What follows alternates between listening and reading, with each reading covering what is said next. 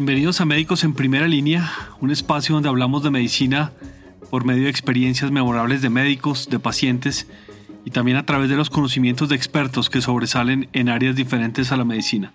Mi nombre es Juan Gabriel Sendales y yo era médico. La semana pasada tuve varias reuniones que me hicieron acordar una historia que es la que les voy a contar hoy. La época más o menos séptimo semestre de medicina, año 92 o 93, no me acuerdo bien. Eventos importantes del país para que se ubiquen más, la hora Gaviria, por unos problemas de disminución de agua en los embalses y temas de suministro de energía eléctrica, el gobierno de César Gaviria propone cortes de luz de nueve horas en el país. El apagón comenzó en marzo del 92 y terminó en febrero del 93. El gobierno, además por iniciativa de Juan Manuel Santos, quien era ministro de Comercio, adelantó una hora los relojes a partir del 2 de mayo de 1992 y la medida duró hasta enero de 1993. Y a ese cambio se le denominó como la hora Gaviria. La idea era aprovechar una hora más la luz del día. Estufas de gasolina, cilindros de gas, plantas externas fueron una solución y un buen negocio para algunos. La mayoría de los calentadores de agua eran de luz, la red de gas era inexistente, no había televisión por largas horas durante el día. Igual existían un par de canales y Pablo Escobar se fuga de la catedral y así pasaba el año. Pues la idea es que estábamos pasando revista en medicina interna en el hospital, séptimo semestre. Profesor, mi papá. Estábamos hablando de un paciente que tuvo un infarto del corazón. Estuvo en choque cardiogénico, que para los no médicos es cuando el corazón falla por alguna extensión importante del infarto. Entonces, el corazón es incapaz de bombear la cantidad suficiente de sangre que el cuerpo necesita. Y viene un problema muy serio.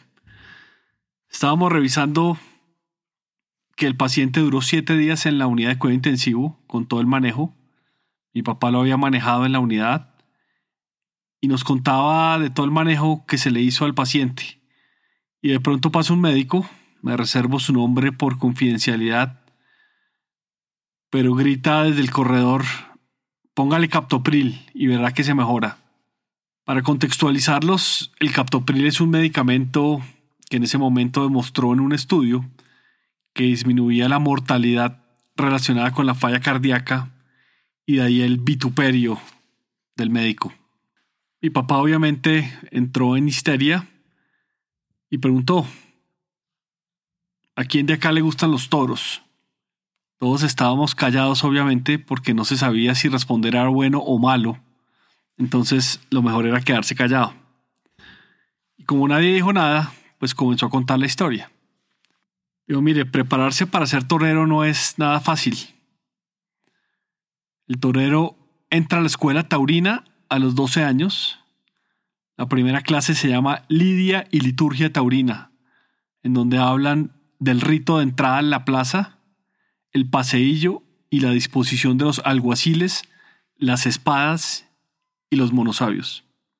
Asumo que todos saben quiénes son los monosabios, dijo mirándonos con cara de profesor.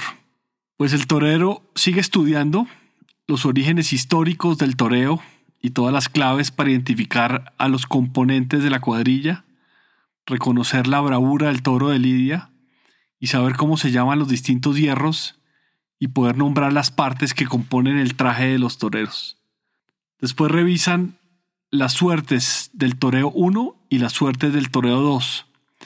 En estas asignaturas aprenden a seleccionar, limpiar y conservar los trastos para torear.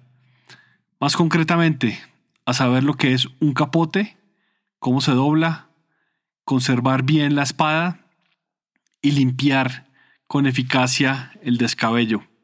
Además hay que aprender a hacer verónicas, chicuelinas a investir con pitones, entre otras suertes.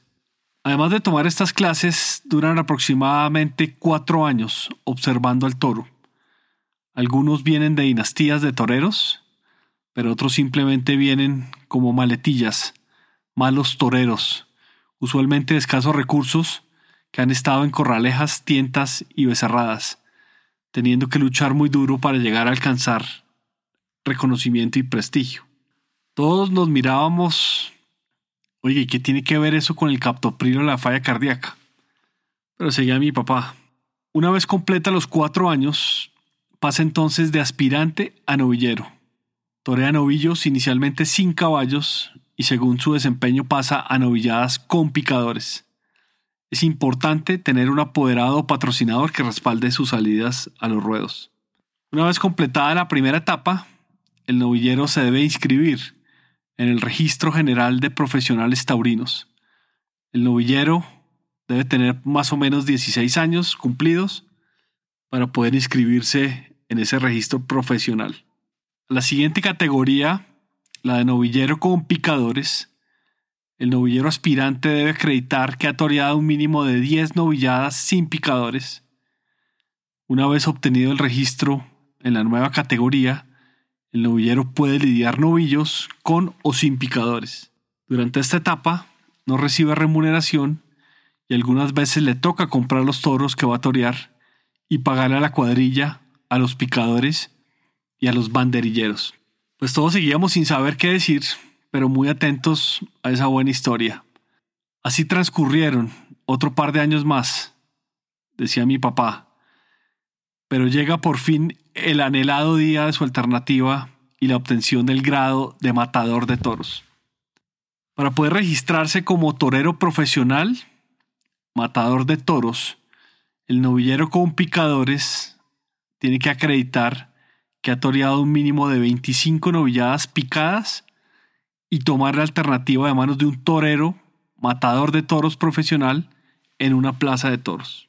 Una vez tomada la alternativa, el reglamento establece que el nuevo torero tiene obligación de confirmar la alternativa en Madrid en la plaza de toros de las ventas. En la alternativa, un torero gradúa al novillero entregándole la muleta y el estoque es una verdadera ceremonia. Además que por primera vez se pone el traje de luces que es confeccionado con hilos de oro y lentejuelas y aproximadamente puede costar unos 10 mil dólares, sin incluir las zapatillas, la montera, el capote, la muleta, las espadas y las medias. Y si estuve buenas, han pasado unos 10 o 12 años. Decía mi papá, sin duda para ser torero se necesita vocación. Solo después de tres o cuatro años de haber tomado la alternativa, comienza a tener excedentes.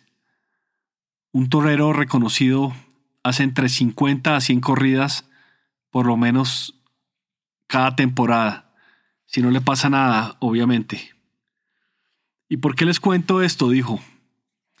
Porque de pronto durante la corrida brinca de la tribuna un espontáneo, desesperado, desarrapado, desprotegido y sin horizontes, para mostrar al mundo que necesita imperiosamente abrir la jaula de su infortunio. Ese hombre ilusionado en la búsqueda de la gloria.